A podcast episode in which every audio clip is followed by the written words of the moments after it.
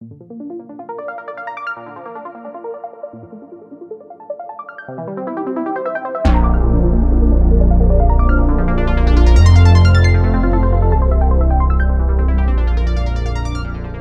Arnoldo Cuella, soy integrante del Laboratorio de Periodismo y Opinión Pública de Guanajuato. Hoy vamos a platicar de política, de cuestiones legislativas, de derechos humanos, de rezagos en Guanajuato y del avance de las políticas de respeto a la equidad de género, a la diversidad, con las integrantes de un grupo que resultó un novedoso experimento en la política guanajuatense, novedoso y fresco además. Estoy refiriendo a la bancada feminista de Guanajuato, como ellas mismas se autonombraron, que además tiene el ingrediente también muy, muy interesante, muy enriquecedor, de que las tres diputadas que forman parte de este grupo son de distintas eh, proveniencias políticas. Eh, llegaron a la Cámara por distintos partidos políticos. Están con nosotros en, en orden como fueron entrando a esta transmisión la diputada Marta Ortega del Partido Verde. Hola diputada, buenas noches. Gracias por estar acá. Hola Arnoldo, hola compañeras. Me da mucho gusto que hoy hayamos podido coincidir en esta, en esta noche de, de martes. Me da mucho gusto saludarlas. Acá están Yulma Rocha, del PRI todavía y deciré Ángel que aún no es de Movimiento Ciudadano. Oye, Arnoldo, qué buena entrada esa con esa con esa música. Ya estaba yo así, mira. Ya me quería soltar el cabello. Me da pocas opciones el programa, las otras están más aburridas y ese rockcito por lo menos hace que se sienta así un poco. un gusto estar contigo, Arnoldo. Gracias. Bueno, pues yo quisiera platicar de muchas cosas con ustedes porque el panorama político está sobrecargado en México y en Guanajuato.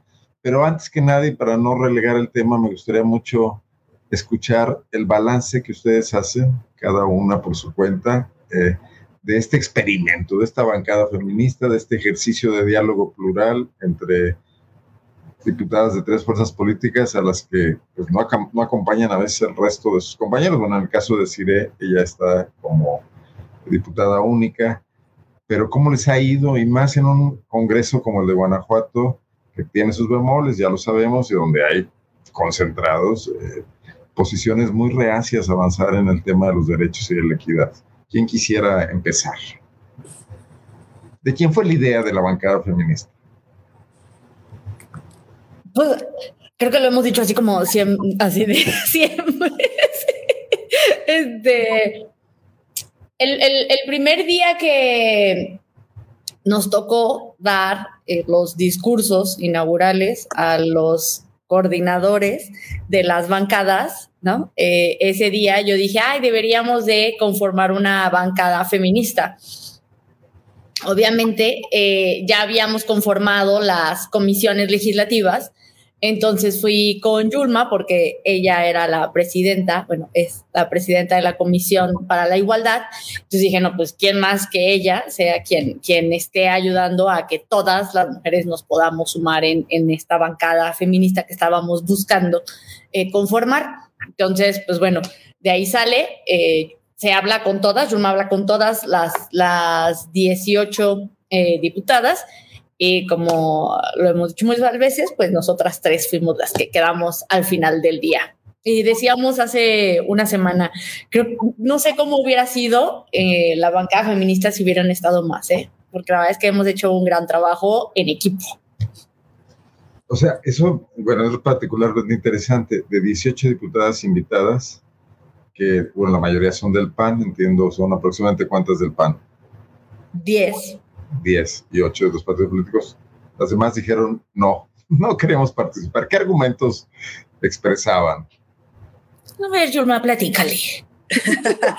pues bueno, sí, iniciamos platicando entre nosotras este, y visualizando pues esta necesidad de unir esfuerzos este, y que esta legislatura, digo, para mí yo, yo quería que fuera un poco diferente porque, pues bueno, en otras que he participado, aunque luego alcemos la voz este, y hagamos ciertos posicionamientos y ciertas propuestas, pues es mejor si, si las unes con otras voces, ¿no? Y entonces, este, por eso creo que el origen de esta bancada feminista. Y entonces, eh, después de platicar con Desire, pues me di la, tarea de construir el, el, proyecto, se los presenté, les lo vieron bien. Y entonces empecé a hablar con todas y cada una, con todas hablé.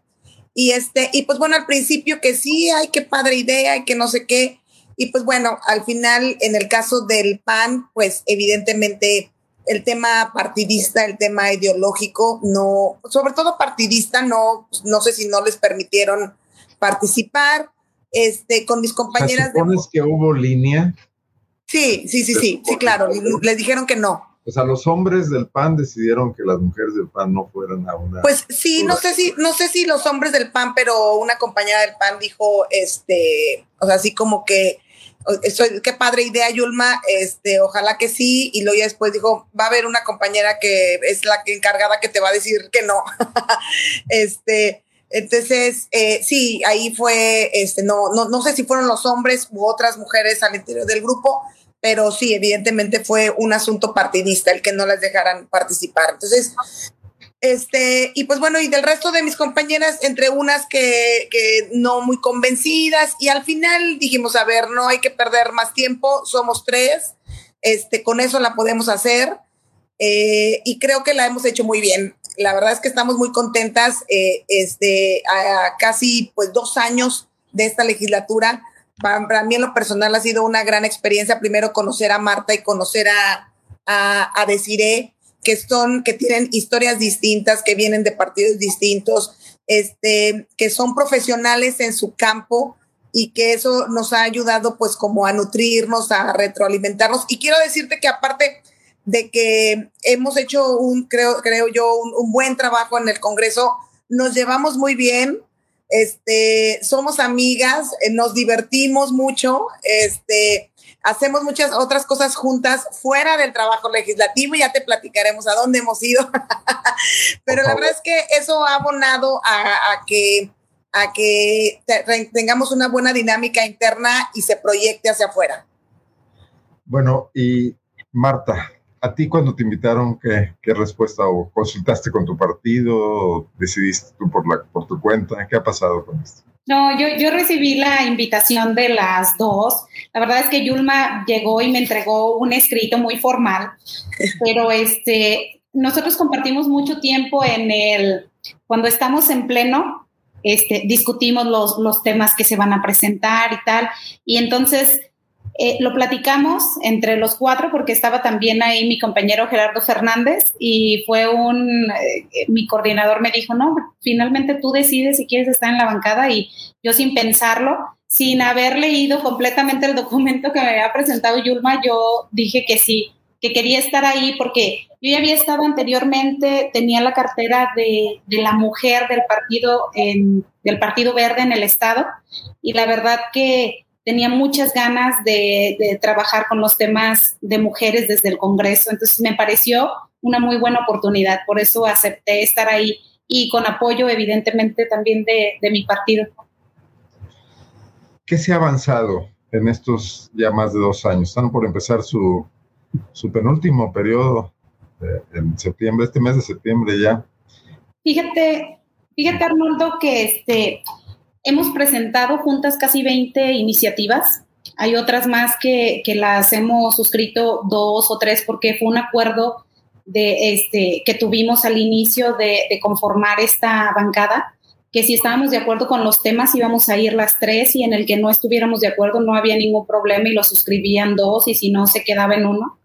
Y, y creo que así ha sido. Entonces, yo en resumen, me gustó mucho, la semana pasada tuvimos una reunión con InMujeres, una capacitación muy buena que nos dieron, que se tomaron el tiempo de, presentarnos el contexto de, Guanajuato en tema de, mujeres. Desafortunadamente, nada más asistimos nosotras y nuestros asesores y asesoras, a pesar de que fue una invitación que se les hizo a todo el Congreso, no asistieron. Y dentro de... ¿El marco de esto de tema de la posible alerta de género? Así es. No asistieron, este, tuvieron otra agenda eh, seguramente más importante que el tema de mujeres.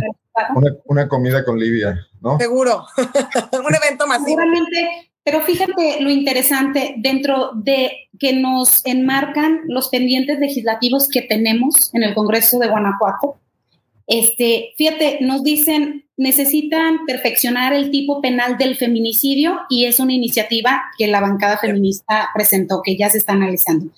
Nos, nos dijeron también que necesitamos actualizar o perfeccionar el tipo penal del estupro, del aborto y del matrimonio igualitario. Y son temas que nosotros ya tenemos trabajando en, en el Congreso, que ya están en discusión, que sabemos que son este, temas eh, difíciles de que, de que algunos de ellos pasen. Este, por la mayoría, en este caso el PAN, que hay una cerrazón de simplemente hasta de escuchar otras posturas. Eh, yo lo dije la otra vez que estuve contigo y, lo, y, no avanzo en esto, lo vuelvo a decir, son incapaces a veces hasta de pronunciar aborto, matrimonio igualitario. Este, les da mucho trabajo pronunciar este LGBT. Dicen mal. A ver, aquí a mí me gustaría mucho eh, tener una impresión de, de, Yulma Rocha, porque Yulma ha estado en anteriores legislaturas. La más lejana, que sería en 2009, Yulma. Sí, 2006. 2006. Hace más de 15 años. ¿Y qué, qué sientes tú? ¿Sientes que ha avanzado? Eh, ¿En el PAN hay algún ligero matiz de avance? ¿O, o es lo mismo? ¿O incluso hay retroceso sobre estos temas? Mira, yo creo que... Mm, bueno, te tocó la legislatura donde cambiaron el artículo 1 de la Constitución. Sí, claro, para eh, proteger la vida desde la concepción. Yo creo que institucionalmente se siguen imponiendo estos grupos ultraconservadores al interior del PAN, pero sí veo también que hay algunos personajes que, que intentan este, digo, con muy poco éxito o muy poco decididos, eh, intentan generar cambios al interior del PAN. Pero hoy sí veo este, eh, algunos personajes que, que sí ven y observan la necesidad de que el partido, de que su partido, de que el PAN tiene que adecuarse a esta realidad. Sin embargo, no los veo decididos a impulsar estos cambios de manera interna eh, temerosos de salirse de la línea partidista y en consecuencia de eh, salirse de los quereres político electorales y entonces mejor guardan silencio, ¿no? Entonces, pero, pero eh, yo creo que tarde o temprano, pues la realidad tiene que alcanzar al Partido Acción Nacional y, la, y lo, lo, va a alcanzar no por convicción y por convencimiento, sino por un interés político electoral, porque es, hoy tenemos una sociedad que exige cambios y que exige que se toquen temas que antes la propia ciudadanía o la propia sociedad no tocaba y hoy sí. Entonces los partidos tienen que evolucionar y el caso de Guanajuato, pues bueno, la realidad va a forzar al Partido Acción Nacional a que, a que propicie estos cambios. Bueno, pues ni más ni menos ahora tenemos el, tema de la corte que ahorita platicaremos. Decir, ella me regañó el abogado Paulino Lorea porque dice que no te presenté. a ver, pero yo te quiero preguntar algo. Decir, cuando tú llegaste como diputada de Movimiento Ciudadano y sabiendo que provenías del sector empresarial, que habías trabajado consejo coordinador, etcétera, muchos pensamos, y me incluyo, no, pues decir, va a ser un alfil más del PAN. ¿no? yo también lo pensé, amiga. Con el antecedente de, tu anterior, de tu compañero diputado anterior, que no está chambeando en el gobierno, etcétera. Pero no fue así, fue una agradable sorpresa tu, tu postura independiente y bueno, y avanzada, etcétera. Eh, ¿Por qué nos equivocamos tanto decir ustedes.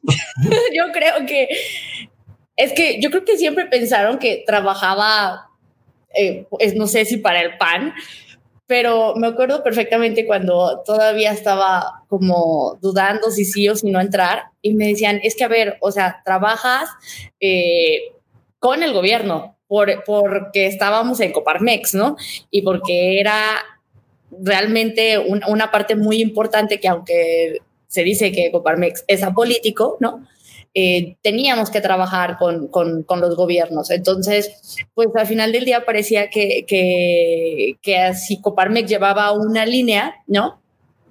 Pues yo también la iba a llevar, pero pues no, como tal, pues no. Eh, busqué la manera de ser independiente, de, generar. Lo que, habla, perdón que te interrumpa, de nuestros prejuicios, de etiquetar a las personas y Sí, claro. Sí, claro, de pensar que estás en el mismo grupo y entonces eh, vas a actuar de la misma manera, ¿no? Entonces, al final del día, bueno, pues yo aprendí muchísimo, ¿no? Escuché muchísimo, escuché a los empresarios, escuché colaboradores, escuché obreros, escuché de todo, ¿no? Escuché al mismo gobierno, aprendí del gobierno, aprendí de la administración pública y entonces fue de ahí donde dije, a ver, pues se quejan mucho, eh, no los veo actuar como se quejan igual, entonces pues fue cuando me dijeron, a ver, pues dale, o sea, si realmente quieres hacer un cambio y, y realmente quieres generar una alternativa y generar algo para ti, un posicionamiento aparte de todo lo que has vivido, pues adelante. Y fue cuando dije, pues sí, la verdad es que no, nunca... Eh, dije, ay, déjame ir a ver qué me dicen los del PAN. Creo que nunca ha sido así este, en la presentación de las iniciativas o cuando voy y defiendo las iniciativas. Y la verdad es que creo que eso también nos ha ayudado a, las tres también, ¿no? Eh, que defendemos nuestros puntos de vista. Entonces, también nos da esa, esa parte de, de, de independencia y de verdadera oposición ahí dentro del Congreso. Pero son muchas iniciativas, 20 dijiste, Marta. Sí, y, y pocas avanzan. Y luego ni siquiera hay muchos argumentos en contra, sino que hay tortuguismo, se enredan ahí en los turnos. Eh, pues sabes, no, la verdad es que no nos ha ido nada mal. Llevamos más aprobadas que muchos, eh, que muchos diputados y diputadas este, en lo individual.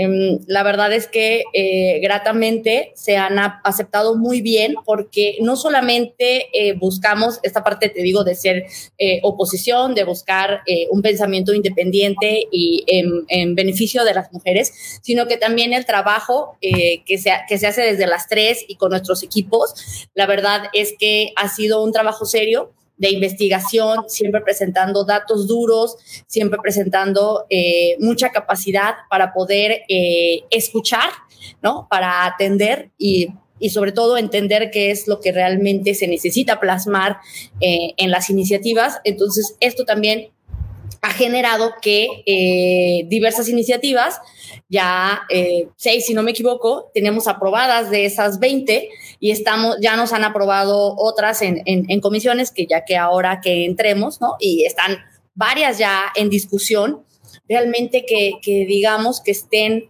eh, en congeladora, la verdad es que todas, todas se han tratado, todas. Recuérdenme algunas de ellas, de las que ya están aprobadas.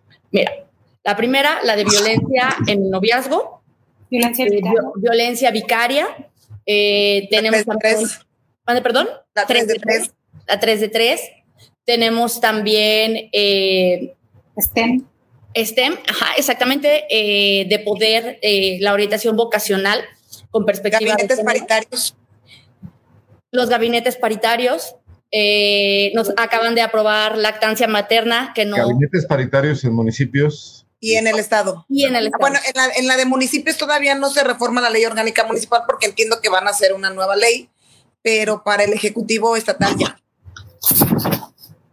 En el 2024 tenemos que tener un gabinete paritario. Bueno, ahorita vamos a hablar de eso, de política, porque bueno. Entonces, la verdad es que ha sido eh, un gran avance, ¿no? Eh, y una gran satisfacción que estas iniciativas hayan salido en el mismo periodo en el que nosotras estamos.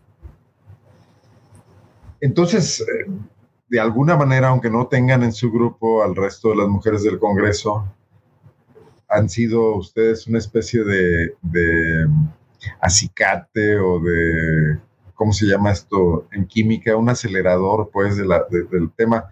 O sea, aunque tengan línea de su partido, por ejemplo, las panistas, algunas de ellas se acercan a ustedes y les dicen qué bien que están impulsando esto. ¿Qué, ¿Cómo se da esta dinámica?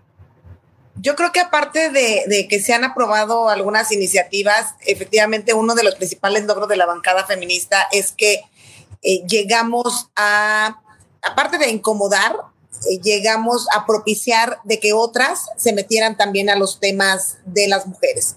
Este, sin embargo, yo no tengo duda que las, eh, de que las que hemos, las iniciativas que hemos impulsado, la verdad es que son, son trascendentales porque sí tocan fibras de la ley y, pretendemos que mueva también las políticas públicas, pero creo que uno de los principales logros y que yo puedo, eh, puedo decir es esto, ¿no? Llegamos a, a, marcar una agenda que a lo mejor no estaba posicionada como debiese en el Congreso. Eh, se presionó políticamente a que sobre todo el grupo mayoritario también le entrara a estos temas y muchas de las iniciativas que nosotros planteamos, la verdad es que no hay manera de decirles que no. Entonces también eso ha generado pues que se aprueben este eh, tarde, por ejemplo, la 3 de 3 que tenía más de un año ahí, pues bueno, estuvimos insistiendo, estuvimos presionando, este, invitamos a gente de sociedad civil que la estaba impulsando, como Indira Sandoval, que es de las constituyentes MX, allí en la Ciudad de México, y traemos unas pendientes que la verdad para nosotros son muy importantes, como, como la de violencia ácida, que impulsa eh, Elena Ríos, que por cierto, me, me, me, escribió hace algunos días de que cómo iba la, la, reforma para, para castigar como violencia de género los ataques con ácido a mujeres. Este, y le decía, pues te necesitamos nuevamente, ya estuvo con nosotros en Guanajuato, le digo, te necesitamos tu voz para, para llamar a la sensibilización del, eh, de, de, de, pues de la postura de los de Acción Nacional. Y, y otros, otro tema que también tenemos pendiente, pues es el, la reforma al tipo penal del feminicidio y este, de violación, ¿sí? E, este, entonces, son, son temas que luego no, no tienen como para dónde hacerse la mayoría para que digan que no. Entonces, por eso ha sido también el éxito de que, de que gran porcentaje de nuestras iniciativas hayan, estén pasando. ¿La 3 de 3 operará ya en la próxima elección? Sí, debe, debe de. Aquí, este, ¿qué, qué, qué, qué pasaría? ¿Cómo? platícame un poco de cómo. sí, la 3 de 3 eh, este, tiene la finalidad de que ningún agresor llegue al poder. ¿Quiénes son? Eh, eh, quienes sean violentadores familiares, que sean violentadores de tipos sexuales y agresores por violencia política de género y deudores alimentarios, es decir, padres irresponsables que no pagan la pensión alimenticia a sus hijos. ellos no podrán eh, este, ser candidatos. Y esta iniciativa es, bien importante porque, eh, si bien es cierto, viene a inhibir o busca inhibir conductas dentro de, la esfera, de ese tipo de conductas violentas hacia las mujeres y hacia las infancias dentro de la esfera pública, también busca que este, no solamente los candidatos y candidatas, porque también hay, este, hay mujeres que pueden caer en estos supuestos, sino también los funcionarios públicos de la administración pública. Es decir, los, los, alcaldes y las alcaldesas y el gobierno del estado ya tienen que estar muy atentos en revisar quiénes con quiénes están colaborando y si tienen un agresor de mujeres, si tienen un deudor alimentario, pues con la pena tendrá que irse o tendrá que ponerse al corriente en el caso de ser deudor alimentario para poder ser funcionario público. Aquí una segunda etapa de este proyecto tiene mucho que ver de cómo se va a operar eh, en el proceso electoral y es en donde eh, estamos ya eh, platicando con la autoridad electoral para que vigile y no solamente sea un escrito de buena fe y decir no soy deudor o no soy violentador, porque en una de esas se cuelan muchos, ¿eh? Entonces sí, la autoridad electoral tiene que estar muy atenta para que no se cuele ningún agresor, porque si llegan estos personajes al ejercicio del poder, a tomar decisiones, pues evidentemente no van a estar comprometidos con la agenda de las mujeres, no van a proteger a las infancias porque si no protegen a sus hijos o a sus hijas, pues lógicamente tampoco lo van a hacer con otros. Me llama la atención que digas estamos reuniéndonos, estamos, porque tendría que ser una labor de todo el Congreso, ¿no? Ya está aprobada esta ley, ya tiene que ser una cosa del poder legislativo. Pues mira. Me gusta el activismo y el protagonismo de ustedes, pero me preocupa la dejadez o la lentitud de la institución. Pues mira, no, no podemos nosotros detenernos a esperar a que el Congreso de manera institucional reaccione. Tendremos, nosotros, como te decía, deciré, nosotros vamos y defendemos nuestras iniciativas y le damos seguimiento en su aplicación, eh, este, con el objetivo de, ver cómo está operando, si falta algo, si realmente está funcionando o no está funcionando y en esa medida, pues bueno, facilitar eh, eh, si es todavía eh, por la vía de la reforma legal o qué es lo que se tiene, qué, se tiene que hacer para que realmente la ley se pueda aplicar. Por, por ejemplo, hace unas semanas nos reunimos también, vino Elena Monzón, quien es hermana de Cecilia, Monzón en paz descanse, quien fue asesinada, víctima de feminicidio por su expareja. Eh, y están ella está promoviendo en el país una iniciativa que ya presentamos nosotros en Guanajuato, que es el retirarle y o suspenderle la patria potestad a los supuestos feminicidas, ¿no? Este, de, de, la mamá de sus hijos. Y nos reunimos, por ejemplo, con la presidenta del Poder Judicial, que luego, este, en el caso del Poder Judicial, luego este, pareciera que no lo tocamos tanto por esta solemnidad que revista el Poder Judicial, pero es importante porque pues ahí también se tiene que actuar con perspectiva de género.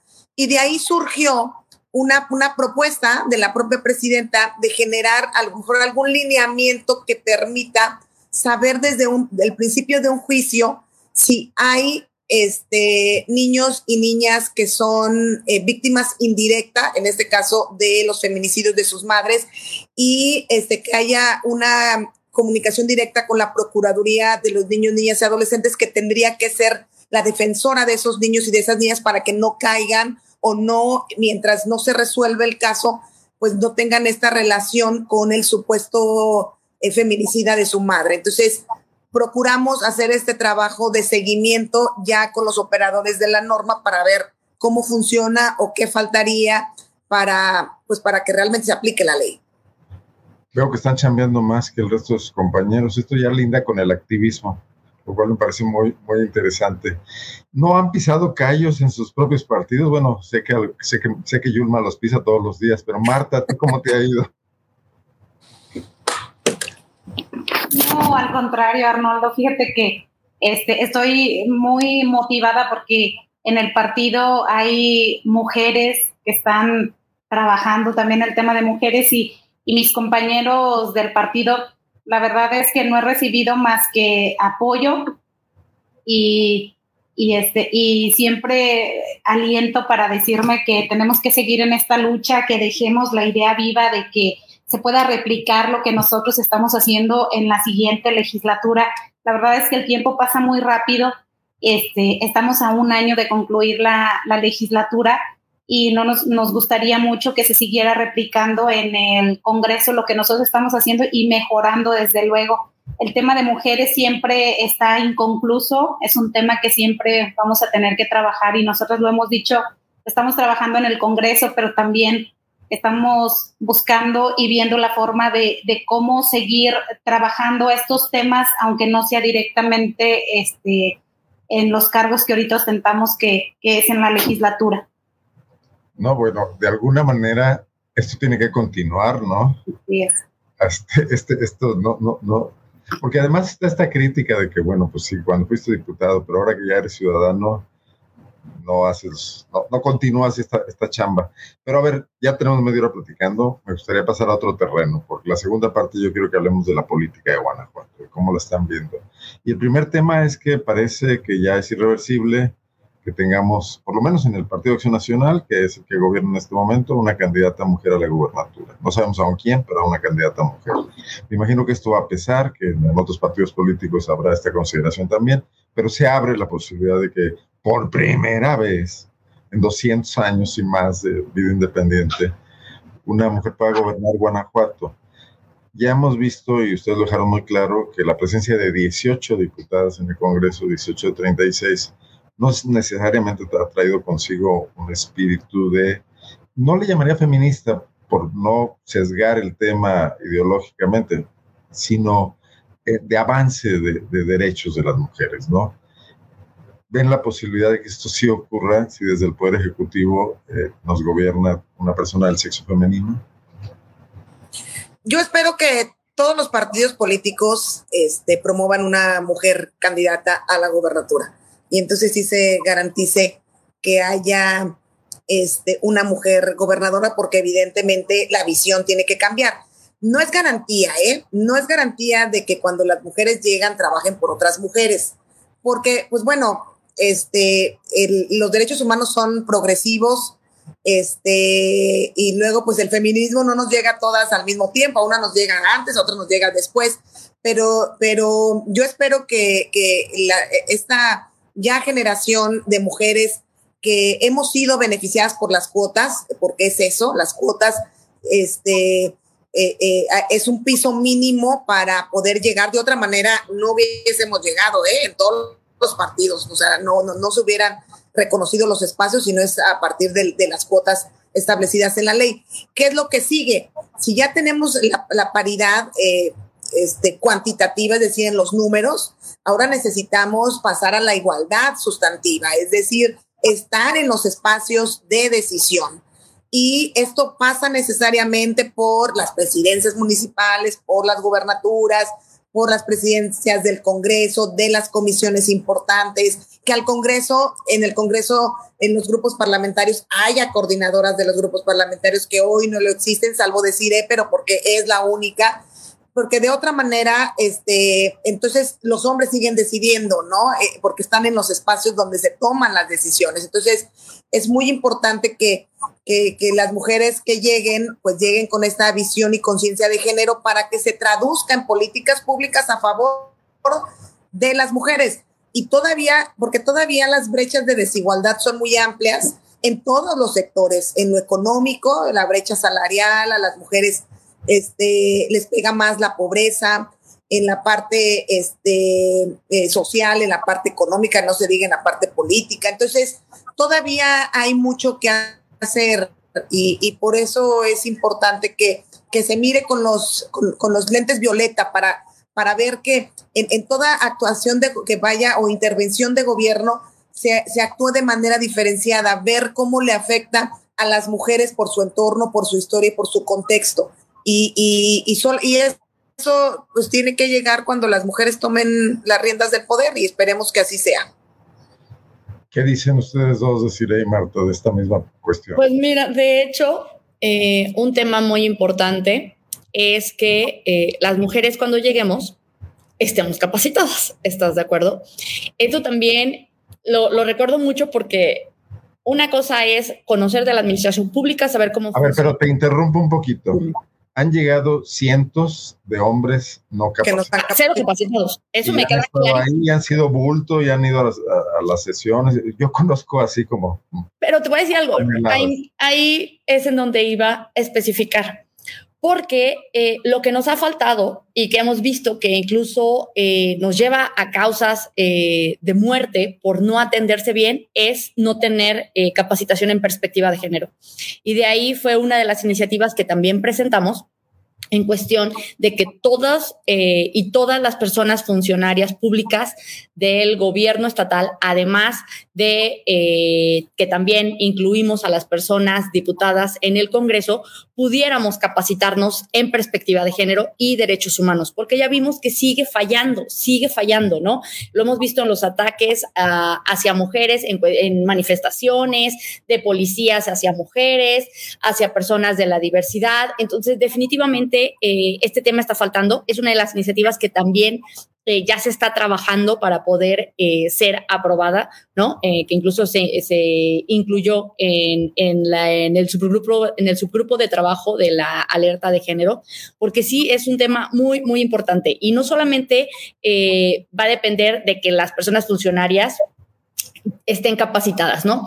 Sino que también los partidos políticos se comprometan en el tema también de la capacitación en perspectiva de género. Y ustedes recordarán que el IEG, ¿no? Dio esta capacitación y que se habían inscrito 200 eh, o 300 hombres y solamente 18 habían concluido y los demás eran un montón de pretextos por los horarios, etcétera, etcétera. Entonces ahí es cuando eh, nos damos cuenta que no solamente se trata de llegar, ¿no? Sino también de conocer del tema porque estás hablando de que vas a eh, generar políticas públicas e iniciativas de leyes que van a generar reformas, que van a crear nuevas leyes, que van a crear eh, reglas de convivencia, donde el, más del 50% de la población son mujeres. ¿No? Entonces realmente necesitas conocer eh, qué es lo que están viviendo, cómo, cómo es desde la perspectiva y como lo dice Yulma, poniéndote las gafas moradas, es como lo vas a realmente a aplicar. Entonces yo creo que también es muy importante Em, el, este, esta parte del conocimiento, y como dicen por ahí que no recuerdan que haya habido una diputada presidenta de la Junta de Gobierno, pues no, porque no ha habido una coordinadora mujer eh, que sea eh, del, partido mayoritario, ¿no? Que es, eh, siempre ha sido hombres, o incluso una secretaria del Congreso, ¿no? Decíamos, oye, ¿por qué no una mujer y un hombre, una mujer y un hombre para poder ir intercalando, ¿no? Incluso nosotras lo vemos en el Congreso. las direcciones más importantes del Congreso son llevadas por hombres y cada vez que se iba una mujer, contrataban a un hombre otra vez.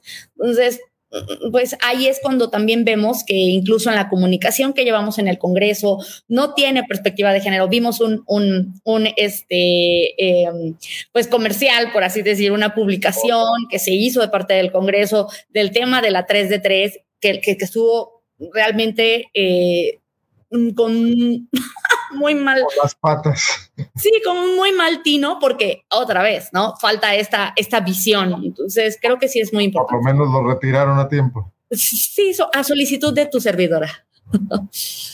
bueno, eh, el tema es que, pues muy probablemente la candidata mujer del PAN lo sea también del PRI, del PRD. Ellos suspiran y lloran por eso, Yulma. El verde, pues tiene un precandidato hombre en este momento, Marta y Morena, que por cierto, se nos pasó preguntarles, dijimos que las panistas les habían dado línea para no participar en la bancada feminista y las de Morena, ¿ahí qué pasó? Es la segunda bancada del Congreso. No, yo les di mucha intención a las compañeras de Morena, pero finalmente ellas terminaron diciéndonos que traían su agenda, que ellas iban a, a este, a presentar su agenda en temas de mujeres y por eso decidieron no participar. Pero déjame decirte también que dentro de las iniciativas que se han aprobado en el Congreso, la mayoría, si no es que todas han sido por unanimidad. Entonces creo que también es la relación y el, platicar de la importancia que se tiene eh, en aprobar estas iniciativas este, que se están trabajando en el Congreso. Creo que este, ha habido mucho acercamiento también de nuestra parte con ellas y, este, y las, han, las han aprobado. O sea, ustedes no hard feeling, no resentimientos. No, no, no. Bueno, esto también me dice que las iniciativas han ido eh, muy bien sustentadas, pues como para que nadie diga que no. ¿Cómo, les va con el ala más ultraderechista del PAN, por ejemplo? No, y, del PRI y de otra. A ver, imagínate estar en mesas de, de, trabajo, ¿no? En donde haya personas asesoras que te digan que hay violaciones, eh, ¿no? Violaciones sexuales eh, normales y, y, las más agresivas. O sea, que hay violaciones normales, ¿no? O, o que te digan que las mujeres eh, este, demandamos a, a nuestros a nuestras parejas que nos hayan hecho alguna violación sexual porque buscamos dinero, todas.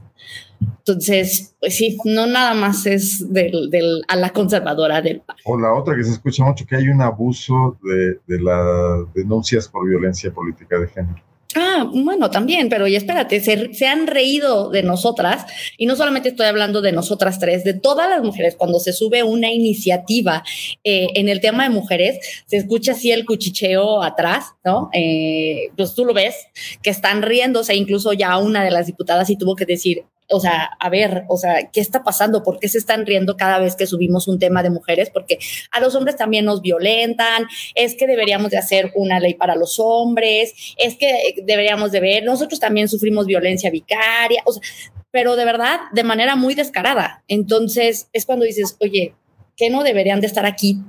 Todas las personas que deberían de defender los derechos para todas las personas. Discípulos de Rubiales. No, del, derecho de 1870. Bueno, pero decían hace rato que este ejemplo quede, que, que, próximas legislaturas se mantenga. O sea, si algo han probado ustedes es que la agenda no es de los partidos, que la agenda puede ser de quien estudia y encuentra coyunturas precisas y, y se, se suma a, a, temas sensibles para la sociedad, ¿no? Y aparte, ¿sabes qué hemos probado también nosotros, Arnoldo? Que las alianzas de mujeres funcionan y funcionan bien. Y eso lo he aprendido yo y creo que ese es el mensaje que estamos mandando y, y no sabes, tenemos luego y tenemos muchas solicitudes de que invítenos a su bancada y de que nos plantean propuestas. Este, y, y esto la verdad es que nos, nos deja claro el mensaje de que elegimos una ruta distinta, pero fue la correcta. Y entonces eso, pues bueno, nos ha dejado una gran enseñanza que nosotros pretendemos replicar después de la legislatura para seguir impulsando el reconocimiento de los derechos de las mujeres, para seguir visibilizando las brechas de desigualdad que aún existen y encontraremos la manera de seguir incidiendo en la agenda pública, porque luego habrá momentos en los cuales pues, a lo mejor no se aprueba alguna iniciativa que, que debe de serlo porque es importante, porque reconoce derechos de las mujeres, este, pero a lo mejor no, no se va a aprobar pues porque hay una mayoría que, que avasalla, ¿no? Pero al menos ya lo pusimos en la agenda al menos ya se está hablando de ello. Entonces, eso también es importante porque eso al final provoca cambios, este, a lo mejor más lentos, pero eh, en algún momento tendrá que, tendrá que darse. Entonces, creo que eso es algo que también eh, eh, hemos, hemos este, puesto en, en a partir de, de, la unión de voces y de la unión de fuerzas, ¿no? las alianzas de mujeres.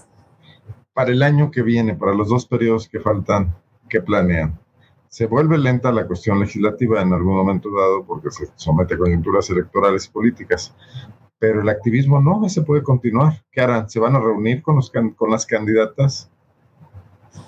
Esa es una gran idea. Mira, vamos a tener que seguir defendiendo nuestras iniciativas. Traemos muchas este, ahorita en comisiones te digo, varias que tratan eh, para la alerta de género, que esas, o sea, se tienen que discutir y se tienen que discutir, no significa que las van a aprobar o no las van a aprobar, pero ya sabremos qué destino van a, tener. Y otra eh, también de diferentes temas en movilidad, en, en, el tema electoral, que bueno, ya nos quedaron a deber esa verdad, Yulma, este ya que ya no se va a poder discutir nada. Entonces, eh, que fuimos... Porque inició, porque inició el periodo electoral. Pues porque, la ley ya impide hacer reforma electoral. O sea, dejaron faltar el tiempo a propósito para no hacer reformas. Exactamente. Cuando desde el día uno. ¿Iba destinada a qué? Es que, a ver, en la Junta de Gobierno habíamos dicho, se había dicho que eh, la agenda electoral iba a ser de agenda común, como habían sido en diversas eh, legislaturas, ¿no? Entonces todos nos estábamos esperando y de hecho eh, el presidente de la Comisión de Asuntos Electorales tenía la misma información. Entonces él no había discutido ninguna. A ver, la 3 de 3 de, de, la bancada feminista tenía un año porque de plano no, no, estaba sesionando esa comisión. Entonces ya cuando estamos en Junta de Gobierno y resulta que, empezamos a hablar del tema, fue así de, oigan, pues ¿cuándo vamos a empezar a, a hablar sobre el, lo electoral? No, no, cada quien presente lo suyo y ya las discutiremos. Ah, caray, que no habíamos quedado en que iban a ser de agenda en común. Y pues nos la aplicaron. Entonces ya todos metemos al, al, último eh, nuestras iniciativas. Claro, el PRI y el PAN eh, se, sumen, se suman para presentar una que venía derivada del plan B de, de Morena a su conveniencia, ¿no? Y pues nos dejan y con un una súper eh, discusión en tribuna de que eh, no, no, creíamos en ellos y que les diéramos la oportunidad, de que eh, iba a haber el suficiente tiempo para discutir las iniciativas. Claro, se discutieron en mesas, ahí 16 al mismo tiempo, todas en la misma semana. O sea, hicieron perder el tiempo a todo el mundo con temas muy importantes y al final del día no, se va, no va a pasar nada y vamos a dejar que el IEG o que en el tribunal se decidan los lineamientos de qué es lo que va a suceder en el proceso electoral del próximo año. Entonces, muy, muy, muy triste ese tema, pero como tú lo dices, eh, el activismo va a seguir, tenemos que seguir defendiendo las iniciativas, vamos a seguir presentando porque pues no nada más se trata de enfocarnos al tema electoral y de estar viendo qué es lo que van a hacer eh, las candidatas y los candidatos, porque también eh, nuestro trabajo sigue. A ver, nuestro, nuestro trabajo legislativo tiene que seguir eh, y, y, lo que podamos dejar sembrado para la siguiente legislatura y si otras mujeres quieren seguir nuestros pasos, pues otra vez nosotras vamos a seguir eh, apoyándolas, ¿no? acercándonos desde los lugares en donde nosotras quedemos para poder seguir incidiendo en, en el tema legislativo, ¿no? Seguir eh, orientando a otras mujeres, a colectivas, a, eh, organizaciones de la sociedad civil para que se acerquen al Congreso, como lo hicieron muchas, y enseñarles el camino a cómo se deberían de tratar las iniciativas, escuchando a la causa, ¿no? Desde donde viene la causa. ¿Quién más sobre esto mismo? Este, fíjate que tenemos que seguir trabajando con de la mano de las mujeres. Arnoldo, creo que este ha sido eh, el, el, éxito de las iniciativas que hemos presentado y que nos han aprobado, que todas las iniciativas vienen apoyadas por grupos de mujeres, colectivos, asociaciones. Tenemos que seguir trabajando de la mano con, con ellas. Todavía nos queda un, un, largo proceso legislativo de las iniciativas que presentamos y las que estamos por presentar también. Este, Creo que lo que nos ha servido también mucho como bancada feminista es poder salir de la burbuja legislativa, de, del espacio del Congreso, salir a la academia, salir a universidades, a preparatorias, hablar de los temas eh, que estamos trabajando en el Congreso, pero también escuchar a la ciudadanía de qué es lo que tenemos que llevar nosotros al, al Congreso, se habla mucho de que nosotros somos su voz en el Congreso y finalmente este, no son escuchadas, no son escuchados para, para ver realmente las necesidades que tienen, en este caso, las mujeres de, de nuestro Estado mientras persista la, la cultura machista, la violencia sistémica y la falta de oportunidades. Es necesario que exista este tipo de grupos, que se sumen más mujeres y que lo que siempre hemos dicho nosotros, este no es una cuestión de colores, más bien es de convicciones. Y en ese sentido vamos a seguir trabajando lo que nos resta. Si alguna de ellas va a ser candidata, pues va a tener menos tiempo para, para estar con las demás. Hay que hablen o que callen para siempre. ¿Quién va a ser? vi que le reclamaste muy duro a tu partido, Yulma, este olvido del tema electoral. Fíjate que desde en mayo, la verdad es que desde mayo que presentaron el PRI, tres diputados del PRI y el PAN, esta iniciativa de reforma electoral, que en un principio pensábamos que iba a ser una reforma importante, pero la verdad es que este era una copia del plan B, ese plan B del presidente de la República, ese plan B de Morena, que tanto criticaron allá, pues lo vinieron a replicar aquí. Y, el reclamo inicial, Arnoldo, era la falta de consenso. A ver, una reforma electoral es muy importante porque estamos hablando de las reglas de los procesos democráticos que vienen a, pues, a, generar las autoridades y las instituciones públicas. Entonces, toda reforma electoral tiene que analizarse con mucho cuidado, tiene que consensuarse, tiene que este, estudiarse y, y, debe de partir de eso, del consenso. La verdad es que toda reforma electoral, tanto a nivel nacional, cuando, tanto a nivel estatal, siempre ha salido construida de las distintas fuerzas políticas. Hasta, hasta en esta ocasión, ¿sí? Este, hasta en esta ocasión este, despreciaron a la pluralidad, despreciaron la oposición y decidieron impulsar una iniciativa de reforma electoral que la verdad es que es penoso, Arnoldo, porque mal hecha. Este, se notó que no la hicieron en el poder legislativo, la hicieron en otro lado. Poder eh, ejecutivo. seguramente. En una semana sacaron una reforma electoral previa al proceso electoral, donde este, eh, eh, les mandaron el dictamen, porque esto seguramente no lo hicieron en el Congreso, un dictamen plagado de errores que intentaron componer en la comisión este, y después, este, como eran muchos, después lo intentaron componer en el pleno y, y, eso da cuenta pues que cuando se hacen las cosas sobre las rodillas, a las prisas al vapor, pues no van a salir las cosas bien. Entonces, ese fue el principal reclamo, el, que no hayan tenido la capacidad de consensuar una ¿Qué modifica esa ley, Yulma? ¿Qué, qué, qué, en qué pues mira, la verdad es que es poco trascendente, a pesar de que toca 80 artículos, la verdad es que tiene, lo más importante, pues tiene que ver con el cambio de la fecha del inicio del proceso electoral. Cuando antes iniciaba en septiembre, ahora va a iniciar en noviembre. Entonces lo que quisieron hacer es ganar tiempo, dos mesecitos más. Y entonces yo les dije, ustedes quieren ganar dos meses más para seguir posicionando a sus corcholatas. y seguir haciendo una precampaña abierta al margen de la ley. Está, objetada, ¿no? Entiendo que Morena presentó. Morena presentó una acción de inconstitucionalidad, este, pero incluso hasta nos asusaron el, día de que la, aprobaron en el Pleno. Ándeles, vayan y presenten sus recursos, vayan y la impugnen, está bien hecha y no va a pasar nada. Y ahora resulta que ese es el pretexto, fue el pretexto para no analizar el resto de las iniciativas. Entonces, la verdad es que actuaron muy mal, este, aprobaron esta, esta reforma en siete días cuando había iniciativas más importantes de la oposición que tenían cerca de un año y ni siquiera les habían fijado metodología. Entonces, ellos se comprometieron a que con estos dos mesecitos que se ganaban, pues se iba a tener tiempo para analizar el resto de las iniciativas que estaban pendientes desde hace año y medio. Pues no, mintieron, faltaron a la palabra y aparte simularon porque hicieron mesas de trabajo de análisis y al final no eh, dejaron pasar el tiempo y ahora la, este, constitucionalmente es imposible hacer una reforma porque la ley marca los tiempos para hacer la reforma electoral. Entonces, ese fue el reclamo de la semana pasada. ¿no? al moverlo a noviembre, de todas maneras, no se puede hacer. Ya no, no, ya no, ya no se alcanza ya no alcanza a ver, a ver reformas y entonces pues actuaron con dolo, actuaron con dolo, se burlaron de la, de la oposición y, y, eso tiene que ver pues con una, con una falta de respeto, creo yo, con falta de...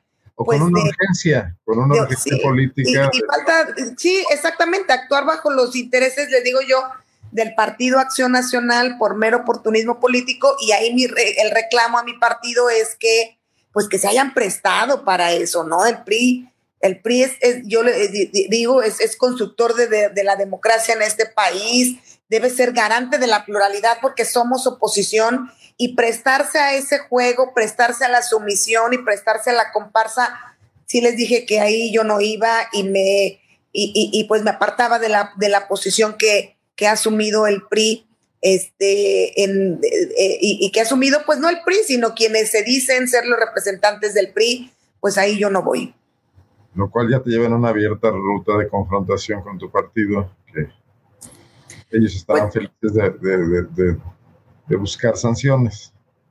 Pues mira, pues no sé si me vayan a castigar también en esta ocasión, ya, ya lo veré, pero seguramente ya mandaron el video allá y las notas allá al Comité Ejecutivo Nacional y seguramente ya dijeron, mira, Yulma, lo que está haciendo, pero la verdad es que este, cabe más la congruencia y mi, mi responsabilidad como diputada, como representante popular, que el seguir una línea partidista que en nada le abona al fortalecimiento del partido y al contrario lo deja en una posición de sumisión y de comparsa que me parece que institucionalmente pues ni le conviene al PRI ni tampoco se merecen los priistas que sus representantes populares, en este caso tres diputados del PRI, pues asuman en esta postura. Entonces, yo soy fiel y tú me conoces, Arnoldo, yo soy fiel a mi congruencia, a mis principios.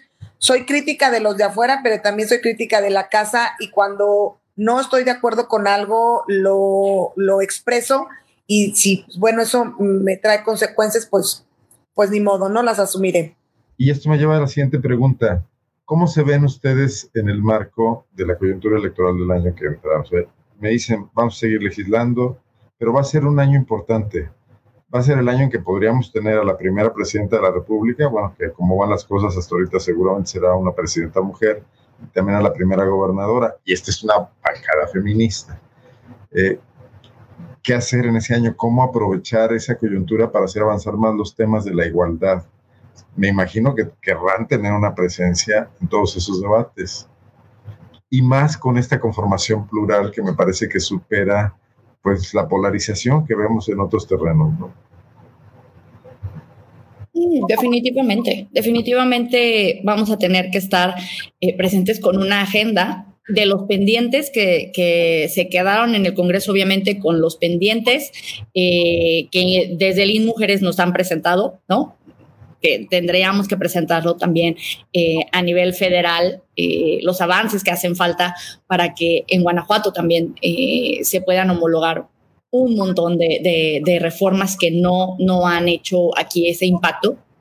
También el compromiso de, de, que una, bueno, lo hemos visto, a ver, siempre nos dicen, ay, ¿y, dónde está la autonomía del poder legislativo? Pues no la he visto yo en estos dos años. ¿verdad? ¿Quién, cree en eso? Es como preguntar por los Reyes Magos. de verdad.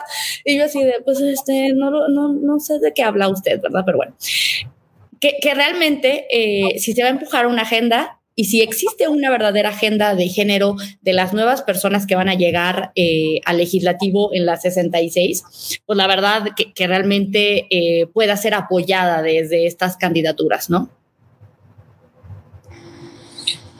Pues mira, en mi caso, este, por supuesto que, el proceso electoral va a ser importante y, y debemos observar eh, qué es lo que estarán impulsando los candidatos y las candidatas, ¿no? Para ver si realmente traen un compromiso con las mujeres. Eh, si nos toca participar, pues lógicamente nosotros estamos comprometidas y obligadas a, hacer propuestas, a continuar a hacer con propuestas que, vengan a, a, fortalecer los derechos de las mujeres, y por supuesto a través de políticas públicas. Si no nos toca, en mi caso, si no me toca participar electoralmente, pues por supuesto estaremos siguiendo los proyectos electorales que realmente, ya sea como proyecto electoral y en su momento ya como autoridades electas, pues que, que, sí se garantice una agenda que, que, que, le venga a cambiar la vida a las mujeres, porque porque pues hoy lo que vemos es reparto de dádivas y reparto de programas meramente asistencialistas que, eh, que, poco contribuyen realmente a cambiar la vida de las mujeres, tanto en lo económico, en lo social y en, y en garantizarles una vida libre de violencia. Entonces va a ser bien interesante ver en los candidatos y en las candidatas sobre todo el pasar de, de, esta política asistencialista de reparto de cosas y de cosas y de tarjetas y de vales y de despensas y de estas cosas a realmente ver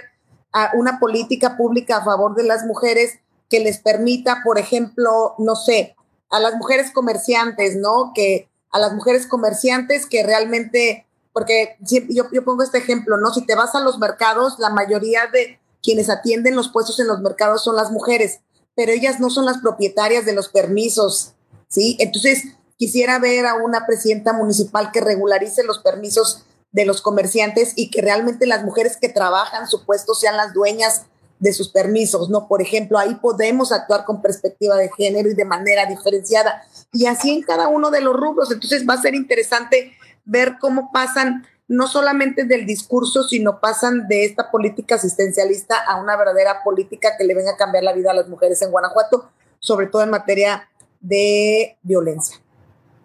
Marta, ¿y tú cómo ves esta perspectiva? Mira, eh, sin duda va a ser una elección histórica, pero este, contribuyendo un poquito a lo que comenta mi compañera Yulma, yo te voy a poner un ejemplo que cuando hablamos de estos temas siempre lo traigo en la cabeza. En el municipio donde resido, en Uriangato, que no es este, exclusivo Uriangato, pero hay 27 direcciones. De las 27 direcciones, solo tres las tienen mujeres. Y así Creo que desde el 2015 que participé como regidora en, en este municipio, ha sido lo mismo, cuatro directoras, tres directores. Entonces... Eh, Pero cuando llegues de presidenta municipal, Marta Auriangato, va a ser comisario mi gabinete. Va a ser mi gabinete. Ese, es un hecho, Yulma. Sí. Entonces, este, hablar con quien tengamos que, que hablar, con los partidos políticos, pero sí sí empezar desde estos espacios de, desde nuestra localidad, porque lo, lo, he venido viendo siempre cuando llegamos al Congreso, recién que llegamos hicimos un exhorto para que fueran este, estas direcciones o estos gabinetes paritarios, pero hicieron caso omiso los presidentes y déjame decirte que también muchas de las presidentas, Arnulfo. Entonces, este, nos va a tocar trabajar también desde, desde lo local para lograr que todo lo que nosotros, esta agenda que traemos en el Congreso, también quede plasmada pues, en, nuestros municipios o donde podamos incidir. Ojalá a mí me toque incidir como presidenta municipal, ya yo, ojalá Yulma tenga... ¿Te estás, te estás destapando? Yo, yo no me voy a formar tarde en esa fila. entonces, ¿cómo vas a concluir la bancada feminista hasta septiembre? Este, la voy a concluir y voy a estar muy bien acompañada para tomar muy buenas decisiones. Como candidata y como presidenta. Eso, muy bien. Te van a saludar, Marta, además. Rafael González, que creo que es tu paisano, desde California. No, desde California. Saludos, Rafael. Ahorita investigo quién es, pero saludos hasta California. Invítanos, no, porque ya voy a tener visa. Oigan, eh, un tema de coyuntura que tenemos que preguntar, porque se ha discutido en el Congreso el tema de la Universidad de Guanajuato, la elección de rector, la designación, ya ocurrió, es rectora, el viernes eh, por unanimidad, hay inconformidades, eh, hay señalamientos, bueno, el principal de un, peso específico de la actual rectoría, la saliente, en, en, operar a favor de quien resultó elegida. Y ahorita una toma de la rectoría, que básicamente eso, no es propiamente un paro, ¿no? ¿Cómo están viendo este tema? Por cierto, una ausencia total del gobierno del Estado, como si eso pasara en Marte y no en Guanajuato. La universidad tiene autonomía y todo, pero creo que es responsabilidad del Estado la gobernabilidad. Eh, ¿Ustedes qué piensan? Pues mira, la verdad es que es preocupante. Yo como universitaria, yo soy abeja y, la verdad es, es preocupante eh, este proceso previo de de cambio en la rectoría en la Universidad de Guanajuato. Lo dijimos este, hace algunos meses que lo que observábamos desde afuera es que, y que la universidad no se merece, ni tampoco su comunidad universitaria, era que, que, que, se implementaran estas prácticas nocivas que luego vemos en los, en los partidos políticos, esta politiquería que, que se traslade a una institución que, es como caja de resonancia, no solamente este, en lo que sucede internamente, sino hacia afuera. El impacto social y político que puede tener lo que sucede al interior de la universidad hacia afuera es motivo de preocupación y efectivamente eh, tiene eh, eh, no veo al gobierno del estado preocupado por una circunstancia que puede que puede, este, que, que, crece, que, que pudiera crecer y lo hemos visto en otros estados. Entonces, este, yo espero que internamente la universidad pueda, pueda resolverlo. Sin embargo, el hecho de, lo que ha antecedido con, con, este cambio y el proceso que, que ha sido muy cuestionado por su falta de imparcialidad y de transparencia, pues hoy ve manchado la llegada de la primera, de, la primera mujer eh, eh, rectora electa. Entonces, eso eso es nocivo y, vemos cómo lo, que se ha transmitido en, los, en, el día de ayer y en el día de hoy, que, que, pareciera que ahora están propiciando que se enfrenten los estudiantes y eso no lo podemos permitir. O sea, no podemos permitir que los estudiantes sean este, ni rehenes, ni estén siendo, eh, eh, ni, que puedan eh, ser provocados por lo que estén decidiendo intereses este, a veces hasta personalísimos. Entonces, ojalá que, que, quepa en la prudencia de las autoridades universitarias el que puedan resolver el problema, el que puedan este, darle respuesta a la comunidad universitaria que sea poca, sea mucha quienes estén manifestando, esto puede detonar en un conflicto mayor y esto trae consecuencias en el Estado, como tú bien dices, en la gobernabilidad y la autoridad no puede mantenerse ajena en aras de la autonomía universitaria. La autonomía universitaria sí permite pues sus decisiones internas, su, su, gobierno interno, pero eso no significa que se le excluya o esté apartada del control y de la observación social y, este, y de la propia autoridad. Entonces, sí eh, eh, vemos con preocupación, ojalá que, lo puedan resolver internamente no haya necesidad de una intervención externa, pero este, pero ojalá quepa también la prudencia de quien, del que se va y de la que llega, el que actúen en el marco de la legalidad, del respeto a los derechos de los de la comunidad universitaria y, y, que eh, agentes externos pues no vengan a, a empeorar la situación. Entonces, este, pues bueno, habrá que ver cómo evoluciona, pero pues Tuvo más protagonismo el Congreso, Yulma, cuando pidió informes sobre cómo se estaba llevando a cabo el proceso que el propio Poder Ejecutivo. ¿Cómo, perdón? Tuvo más protagonismo el Congreso. Sí, claro. Interesado en el tema del proceso de la rectoría. Sí, bueno, yo, yo no, no, no, sé, a lo mejor este, no, no conocemos si haya habido alguna eh, participación o algún eh, vínculo que, que, debe de existir entre la, el, el, Ejecutivo y, y, y, el resto de los organismos autónomos, porque no es el único organismo autónomo la universidad. Entonces, los vínculos deben, eh, este, públicos deben de ser eh, siempre permanentes. Hay, y la hay organismos no autónomos a los, a los que les meten mucha mano. Tribunal, no lo observé. Tribunales, sí, claro. Justicia administrativa. La fiscalía. El Poder Judicial. ¿no? El Instituto de Acceso a la Información Pública.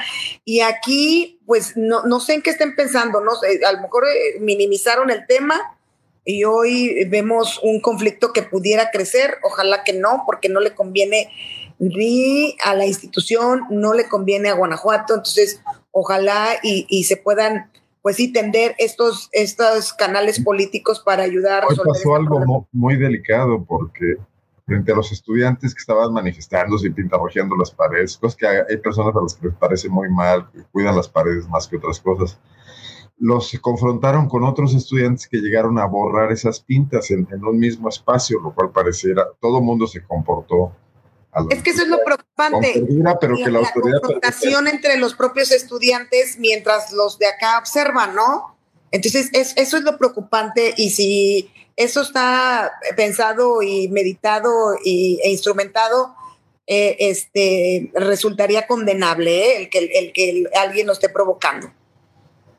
No sé si tengan algo que opinar, decir, Marta, sobre este Sabes que yo creo que algo también muy importante de, de lo que, eh, porque me estuvieron llevando un montón de mensajes, de, de videos de, de, los que estaban adentro, los que estaban afuera, para poder, eh, en esta parte de la rectoría, que habían incluso personal administrativo, profesores. Sí, sí parece que hoy eh, fue como un eh, caos dentro de la universidad en cuestión de los enfrentamientos de, las y los estudiantes de diferentes carreras. Entonces, también algo que creo que eh, tienen toda la razón eh, y que realmente se le debería de dar la máxima seriedad es en el tema de la solicitud de los acuerdos que ellos eh, estuvieron haciendo desde el 2019 con el tema de la prevención y lo de la atención del acoso sexual. ¿No? Entonces, definitivamente estas protestas yo creo que son totalmente eh, comprensibles y que eh, la próxima rectora, en el caso de que eh, así quede sin impugnarse el, este caso, ¿no?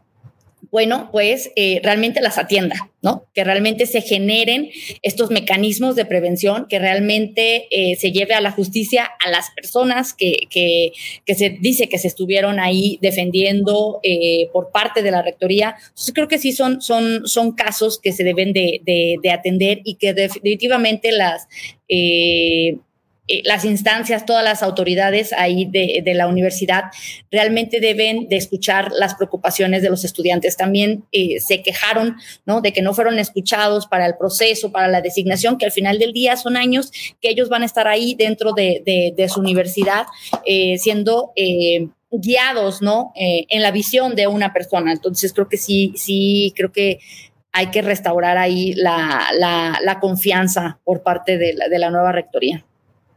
Bueno, pues tenemos esta nota publicada el día de hoy, que es la crónica del segundo día de la toma de rectoría.